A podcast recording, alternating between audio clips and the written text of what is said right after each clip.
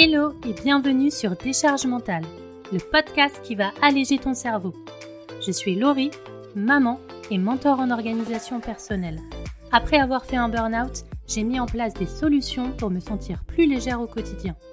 Aujourd'hui, je partage mon expérience et j'aide les mamans entrepreneuses à trouver un équilibre adapté à elles pour être plus sereines.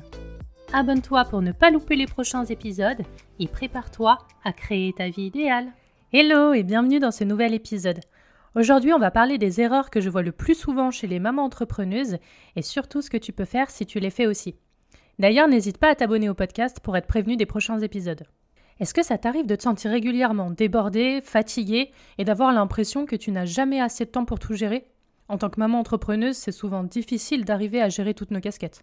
Et on peut vite se retrouver sous l'eau en se demandant ce qu'on a fait de mal. De mon côté, en rajoutant en plus la casquette de l'instruction en famille avec ma fille, j'ai dû trouver des astuces pour arriver à m'organiser efficacement et éviter d'être stressée H24. Alors aujourd'hui, je te partage les erreurs que je vois autour de moi et que j'ai moi-même faites et les solutions que j'ai trouvées pour avoir un quotidien beaucoup plus idéal. La première erreur que je vois le plus souvent, c'est de ne pas avoir ou de ne pas respecter ses limites. Un gros problème que je vois régulièrement, c'est de se faire déranger surtout quand on a besoin d'être concentré sur quelque chose, et de ne pas oser dire non. Quand tu ne poses pas de limites, ou quand tu ne les respectes pas, tu t'engages finalement à ne pas respecter ton rythme. Tu donnes l'autorisation à d'autres personnes de venir te couper dans tes tâches ou en session de deep work.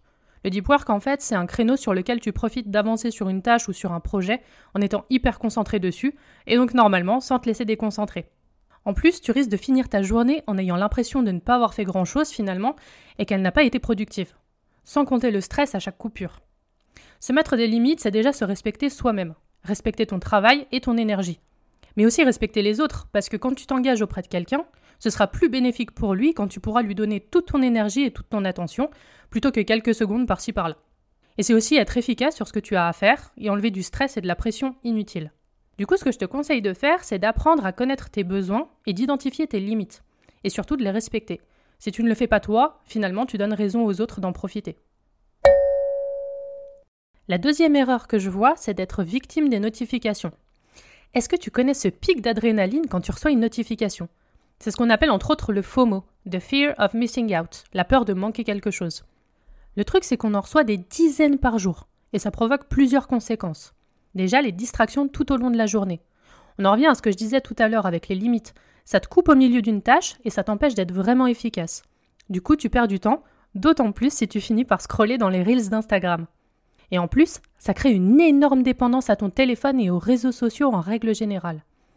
On s'en rend pas compte, mais on se plaint qu'on n'a pas de temps dans nos journées. Par contre, on arrive à passer parfois 4, 5, voire 6 heures ou plus sur notre téléphone. Perso, je m'en suis rendu compte en installant un widget sur mon écran d'accueil. C'est hallucinant de voir le temps et la dépendance qu'on a facilement à notre téléphone.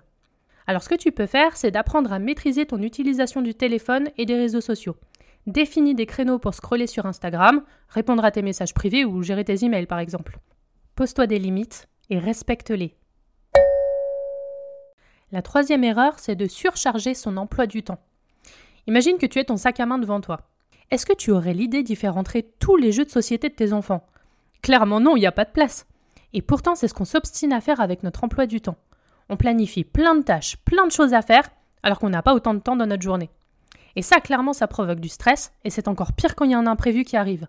Genre l'école qui t'appelle parce que ton enfant est malade, par exemple. Finalement, on se retrouve avec beaucoup de charge mentale, une fatigue tous les soirs parce qu'on n'a pas fini notre to-do list, et voire même une perte de confiance en soi. On peut vite en arriver à se dire je suis nul, j'arrive pas à tout gérer, etc. Et on se retrouve dans un cercle vicieux. Avoir trop de choses à faire, ne pas tout finir, reporter au lendemain, avoir encore plus de choses à faire, etc. Et du coup, décharger tes journées, ça va t'aider à être plus apaisé au quotidien. Sachant qu'en plus, être occupé, ça ne veut pas dire être efficace. C'est pas parce que tu fais beaucoup de choses que tout est pertinent et bien fait. Et tu vas pouvoir prendre le temps de faire chaque chose plutôt que de courir après le temps, justement. Et ce que tu peux faire, c'est déjà de te créer une journée et une semaine idéale avec des blocs de temps. Et surtout, apprends à accepter la situation et à être réaliste sur le temps que tu as vraiment à accorder à chaque chose dans ta journée. La quatrième erreur, c'est de ne pas anticiper les imprévus. Du coup, je rebondis sur ce que je disais juste avant. Les imprévus, ça peut vite nous mettre sous l'eau et on peut avoir du mal à tout gérer. Surtout si notre emploi du temps de base est déjà plein à craquer. Alors en rajoutant un ou des imprévus, c'est encore pire. C'est pour ça que c'est déjà important de ne pas surcharger ton emploi du temps, pour pouvoir pallier à ce genre de problème avec le moins de stress possible. Alors on devient hyper stressé, on se sent plus que fatigué, même épuisé, et on a l'impression que tout est urgent et on ne sait plus où donner de la tête. C'est pour ça que je te conseille d'anticiper au maximum les imprévus, en tout cas ceux que tu peux. Parce que tu vas gagner en sérénité, tu seras plus facilement flexible et tu seras moins stressé au moment où ça arrivera. Alors on est d'accord qu'un dégât des eaux, c'est difficile à anticiper, mais je vais te donner des astuces pour que tu puisses gérer ce genre de problème plus facilement justement. Ce que je te conseille de faire, c'est déjà de commencer par planifier 60% de tes journées au lieu de te surcharger. Ça te permettra de gérer les imprévus qui arrivent sur la journée, comme un ordi qui a du mal à se lancer par exemple. Et prévois dans ta semaine idéale un créneau au cas où. Un créneau d'une heure, de deux heures, d'une demi-journée ou même d'une journée avec rien de prévu. Tu pourras alors facilement décaler des tâches que tu n'as pas eu le temps de faire, et dans le meilleur des cas, tu pourras choisir ton programme. Et la cinquième erreur, c'est de penser qu'on s'en souviendra. Le problème quand on compte sur notre cerveau, c'est qu'on se crée de la surcharge mentale et des oublis obligatoires. Je suis sûre que tu t'es déjà dit plein de fois Pas de souci, je m'en souviendrai, et d'avoir zappé dans les 30 secondes suivantes. Le pire, c'est qu'on se rend compte qu'on oublie presque à chaque fois, mais on continue de le faire quand même. Souvent parce qu'on se sent faible de noter des choses quelque part, plutôt que d'essayer de s'en souvenir. Mais le truc, c'est qu'à force, tu perds du temps à essayer de te souvenir de cette chose-là, ça engendre une perte d'énergie au cours de la journée, et tu deviens fatigué et irritable parce que finalement tu as vidé tes batteries.